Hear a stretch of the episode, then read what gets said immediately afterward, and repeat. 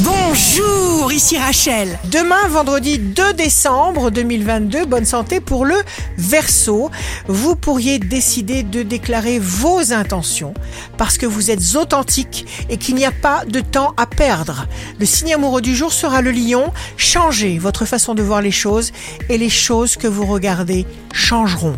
Si vous êtes à la recherche d'un emploi, le Capricorne, vous êtes autant bourré de talent que de bonne volonté, alors suivez votre instinct.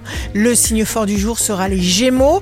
Surtout, surtout, restez fidèle à votre style, à votre goût, à votre plaisir. Ici Rachel.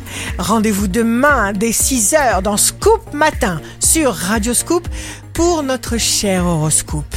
On se quitte avec le Love Astro de ce soir, jeudi 1er décembre, avec les poissons. Seul l'amour et l'art rendent l'existence La tendance astro de Rachel sur radioscope.com et application mobile Radioscope.